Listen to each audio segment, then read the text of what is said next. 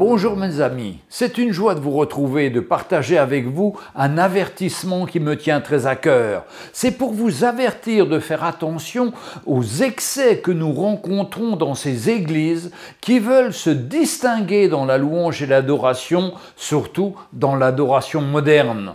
En préambule, je voudrais dire que je suis pleinement convaincu d'utiliser des instruments de musique les plus variés, une sonorisation, tout ce qui est nécessaire pour louer Dieu. Ce dont je veux vous parler, ce sont ces excès en tout genre, et là je suis vraiment opposé. Mais regardons d'abord ce qui plaît au Seigneur. Pour cela, ouvrons le livre de la Genèse au chapitre 4, versets 3 à 5. Au bout de quelque temps, Caïn fit à l'Éternel une offrande, des fruits de la terre, et Abel de son côté en fit une des premiers-nés de son troupeau et de leur graisse.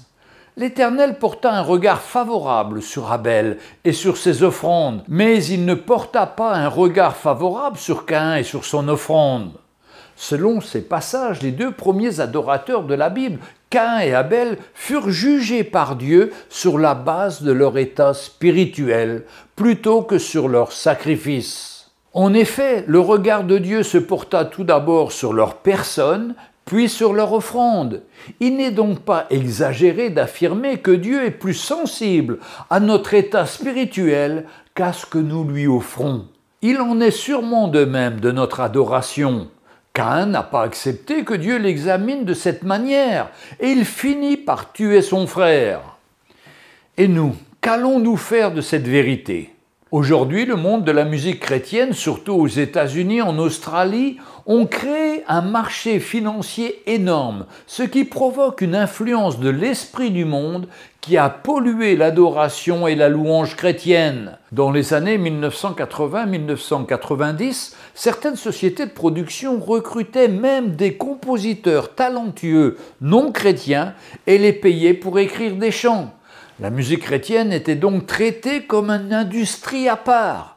Elle était vue comme un véritable business lucratif. Voici comment l'argent dominant les projets musicaux devint un moteur d'inspiration et profane des choses saintes de la maison de Dieu. Certains chants finissent par être produits non pas pour glorifier le nom du Seigneur Jésus, mais pour satisfaire autant la gloire des artistes que l'appât du gain. De plus, étant inspiré par un évangile souvent dénudé de la puissance de la croix, ces chanteurs expriment davantage ce que leur talent leur inspire plutôt que l'œuvre profonde de Dieu dans leur vie. Le talent, tout comme l'argent, est un bon serviteur, mais un mauvais maître. Leur déification justifie toutes sortes d'actions et l'on se sert d'effets sonores et visuels pour la mettre en valeur et accentuer la conviction que la présence de Dieu est là. Les chrétiens croient ainsi être en contact avec l'Esprit de Dieu, alors qu'ils baignent dans une eau musicalement charnelle. À cela s'ajoutent des spots de toutes couleurs, bleu, rose, fuchsia, semblables à ceux qu'on utilise dans les boîtes de nuit. Des machines à fumer artificielles remplacent la nuée invisible mais tangible du Seigneur. L'on assiste alors malheureusement pas un réveil spirituel, mais un retour de la chair qui introduit avec elle tout ce qui fait sa nature, c'est-à-dire le péché. La musique assaisonnée de gloire personnelle et d'ambition financière, ainsi que tous ces artifices, finissent donc par être ce levain qui travaille à faire lever cette pâte de l'ancienne vie. En envahissant la jeunesse chrétienne, elle la garde à la frontière entre l'Église et le monde et contribue à la faire passer de l'Église vers le monde. Ce genre de musique charnelle est donc dangereux pour la foi chrétienne. Elle produit une soif grandissante d'expériences émotionnelles, trompeuses comme du sucre additif. Elle captive les âmes égarées par la naïveté, celles qui se laissent impressionner par l'utilisation à tout bout de champ du nom de Jésus. Plus une ambiance cool, comme si le Seigneur était notre copain. Que dire de ces nouvelles églises basées exclusivement sur cette musique mélangée où l'évangile n'est plus prêché dans son intégralité, mais remplacé par des techniques humaines de confort et de réussite sociale? La repentance a été substituée au bien-être individuel.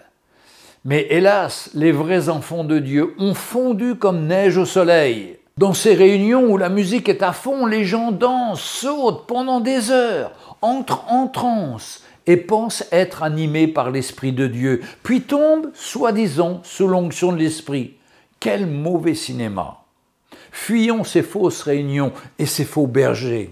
Pour comprendre ce qui se passe avec la musique, il est important de revenir à la création. Il faut se rappeler que Satan, avant sa chute, avait un ministère d'adoration proche du trône de Dieu. Ça se trouve dans Ézéchiel chapitre 28 de 12 à 17. Mais Satan s'est corrompu par son orgueil.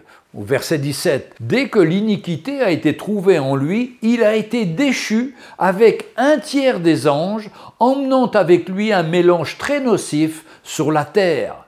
Il connaît parfaitement la musique, car il avait été créé par Dieu pour cela.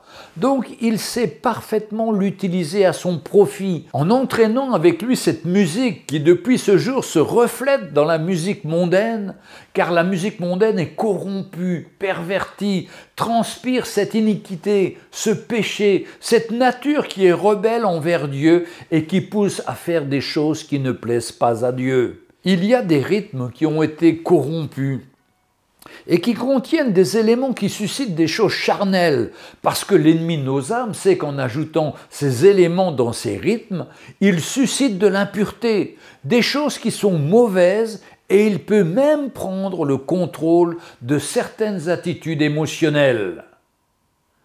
Alors vous allez me dire, c'est quoi la musique? La musique est par définition un agencement d'un ou de plusieurs sons qui ont chacun leur propriété, comme tout son, elle émet une fréquence qui influe sur nous d'une manière ou d'une autre. On dit par exemple qu'un accord majeur nous rend joyeux, tandis qu'un accord mineur nous rend triste. Pourtant, agencé au sein d'une musique avec son apport rythmique et mélodique, l'accord majeur peut quand même nous amener à quelque chose de triste. Il faut savoir que la musique est composée principalement de trois paramètres, la mélodie, l'harmonie et le rythme. Ces paramètres sont indissociables et influent sur trois aspects chez son auditeur, l'âme, l'esprit et le corps. Elle est donc un vecteur puissant car rien qu'à travers l'écoute, nous pouvons ressentir, comprendre l'intention et l'émotion du compositeur sans parler la langue de la musique entendue, nous pouvons comprendre et ressentir quelque chose, car la musique anime notre esprit et notre âme vers une direction. Par exemple, le rap qui est né dans le Bronx aux États-Unis a été inventé dans l'objectif de se révolter et utilise une technique que l'on appelle scander pour défendre une idée. Mais nous voyons bien que ceux qui écoutent ce genre de musique amènent son auditeur à la violence et fait naître en lui cette rébellion. Concernant la musique du monde, en tant que chrétiens, nous sommes interpellés par ce passage biblique de 2 Corinthiens chapitre 6, versets 14 et 15.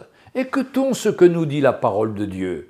Ne vous mettez pas avec les infidèles sous un joug étranger, car quel rapport y a-t-il entre la justice et l'iniquité? Ou qu'y a-t-il de commun entre la lumière et les ténèbres?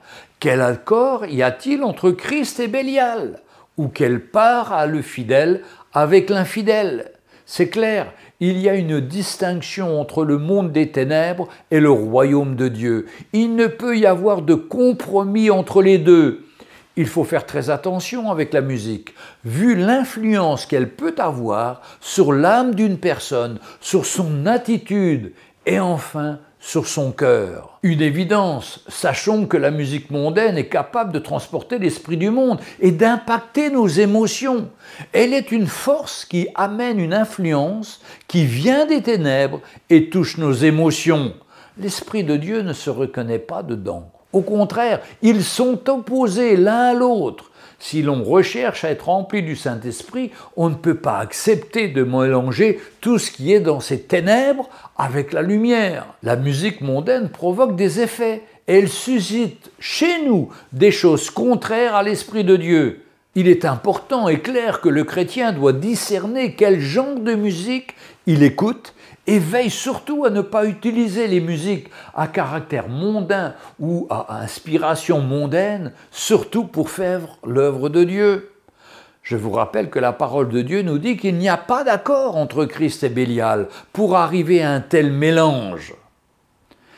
Maintenant, parlons de l'effet de la musique sur l'homme, car la musique a une action sur tout ce qui est vivant. Nous sommes des êtres vivants qui avons une certaine forme de vibration ou de sensibilité qui fait que la musique a un accès très profond sur chacun d'entre nous. Or, notre corps est un corps très sujet à la faiblesse, parce que c'est une partie de nous-mêmes qui n'a pas connu la puissance de la rédemption. Et c'est pourquoi notre corps répond rapidement à des choses qui ne sont pas bonnes. Et là, c'est dangereux. Quand la musique est pervertie, car le diable sait ce qu'il fait. Et les chrétiens ne devraient pas être naïfs et doivent savoir qu'il y a des rythmes qui suscitent et réveillent la chair et le désir de pécher. Voilà pourquoi nous devons avoir beaucoup de discernement lorsque nous devons écouter une musique car cela cultive en nous quelque chose qui n'est pas forcément pur ni saint aux yeux de Dieu. Il est important de savoir que chaque personne, au vu de son vécu et de son parcours, manifestera différentes émotions comme la joie, l'amour, la haine, la colère, la rébellion, etc.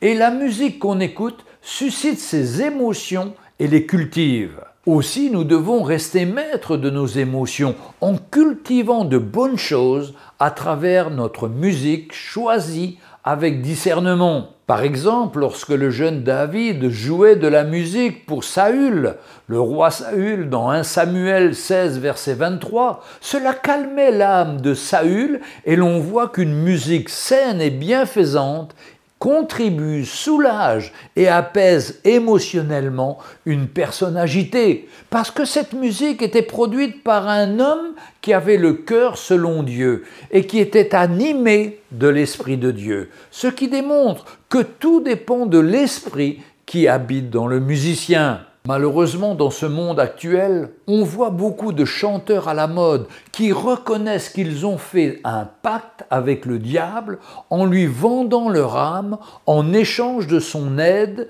pour créer des musiques qui influenceront des milliers de personnes et qu'en échange, ils puissent gagner beaucoup d'argent. De nombreux chanteurs déclarent ces choses et en sont fiers. On peut citer Lady Gaga, PLM, Aya Nakamura, Maître Jim, Miki Minai, etc.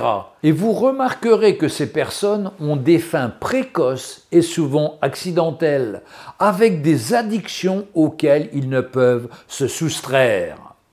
Dans l'évangile de Matthieu au chapitre 6 et au verset 24, il nous est dit Nul ne peut servir de maître, car il haïra l'un et aimera l'autre, ou il s'attachera à l'un et méprisera l'autre.